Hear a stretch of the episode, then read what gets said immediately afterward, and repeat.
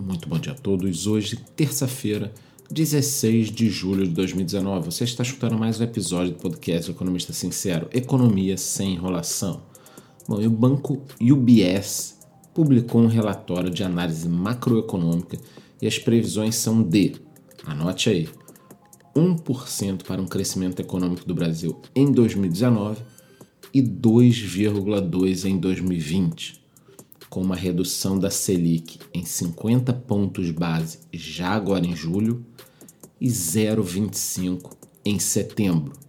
Então, o cenário é bom, eu estou ligeiramente mais otimista, mais 1% esse ano e 2,2%.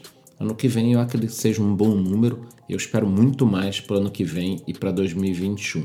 Já a XP Investimentos traçou alguns cenários, tá?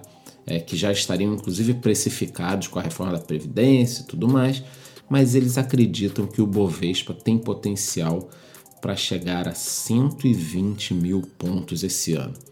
Se isso se concretizar, significa que nós temos ainda inúmeras oportunidades para ganhar dinheiro neste ano. E dentro desse cenário de 120 mil pontos do Bovespa, o dólar estaria ali mais ou menos na faixa de uns 3,70 e para eles a Selic chega no final do ano com 5,5%. Tá? É, eu gostei desse cenário deles, mas como eu falo toda hora e vou repetir, eu continuo mais otimista. Eu acho que esses analistas eles sempre erram feio na mesma coisa.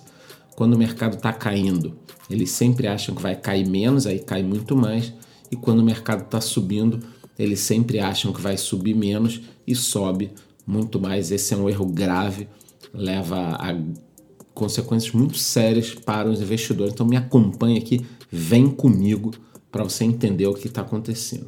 E uma notícia bacana que saiu também é que para aqueles que viajam para Argentina, Chile, Uruguai, é o meu caso também, todo ano viajo para algum desses países, finalmente nós teremos o fim do roaming internacional para o Mercosul, tá? incluindo dados e voz. Isso é excelente, é bacana, a gente vai poder pegar o nosso telefone e viajar normalmente para os países do Mercosul sem ficar pagando uma tarifa absurda usando como se fosse o plano nacional. Ainda não está valendo, tá?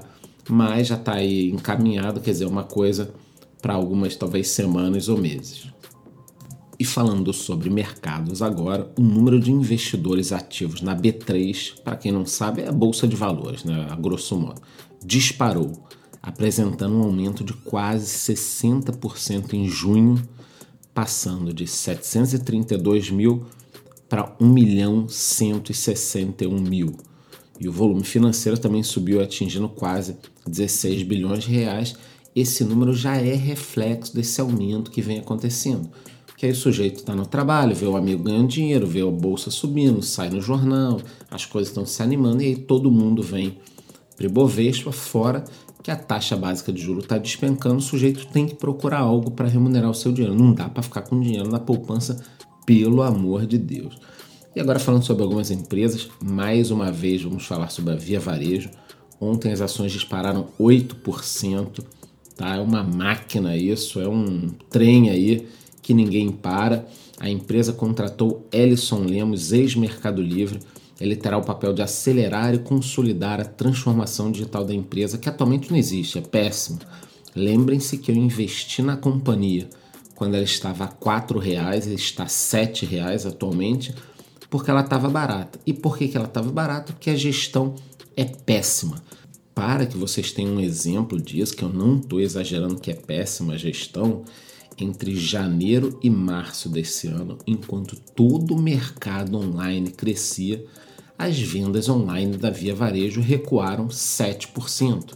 Então, eram dezenas, aliás, centenas de lojas por aí, bons pontos, bons produtos e a venda uma porcaria. Quer dizer, é um navio pirata. Via Varejo é um navio pirata armado, abandonado no mar, esperando um capitão que na realidade esse capitão já chegou e a família Klein, e a minha expectativa é que eles melhorem muito. Por falar em varejo, a gigante Amazon vem enfrentando protestos graves pelo mundo, tá? São protestos, greves, manifestações por condições melhores de trabalho e de remuneração. A empresa alega que é um empregador honesto, responsável, mas é verdade que o número de funcionários está crescendo muito, estão se formando sindicatos em torno da Amazon e isso pode virar um problema lá na frente para a empresa, ela está virando um império global. Bom, e outra coisa que é importante falar é o seguinte: um dos setores que pode se recuperar junto com a economia brasileira, a gente falou lá atrás que a economia deve melhorar, é o da construção civil. E a MRV já saiu na frente anunciando que teve seu maior valor geral de venda de um segundo semestre. Foram quase 2 bilhões de reais, sendo que o número de distratos caiu 51% em relação ao mesmo período do ano passado. Foi o melhor resultado em seis anos.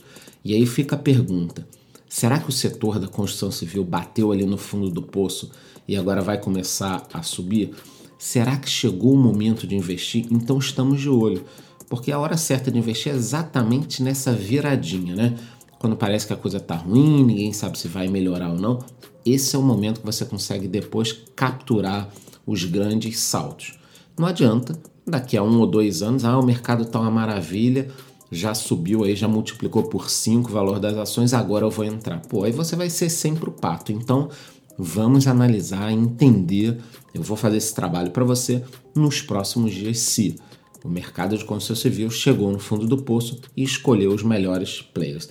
E para terminar aqui, no mercado de criptomoedas, o Bitcoin que tem uma dinâmica diferenciada. Ontem estava aí ameaçando cair abaixo dos 10 mil dólares, todo mundo preocupado. E hoje ele já me amanhece quase a 11 mil dólares. É um ativo com extrema volatilidade perfeito para quem quer fazer operações diárias. Não é o meu caso, mas para quem usa esse tipo de produto, volatilidade na veia, o Bitcoin é um ativo perfeito. Então é isso, nos vemos aqui amanhã no mesmo horário.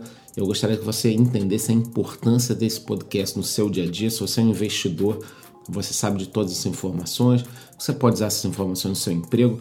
Você hoje ficou sabendo da Via Varejo, da MRV, dos cenários no Brasil. Quer dizer, todo dia você escutando esse podcast, você está muito à frente da média das outras pessoas que você convive.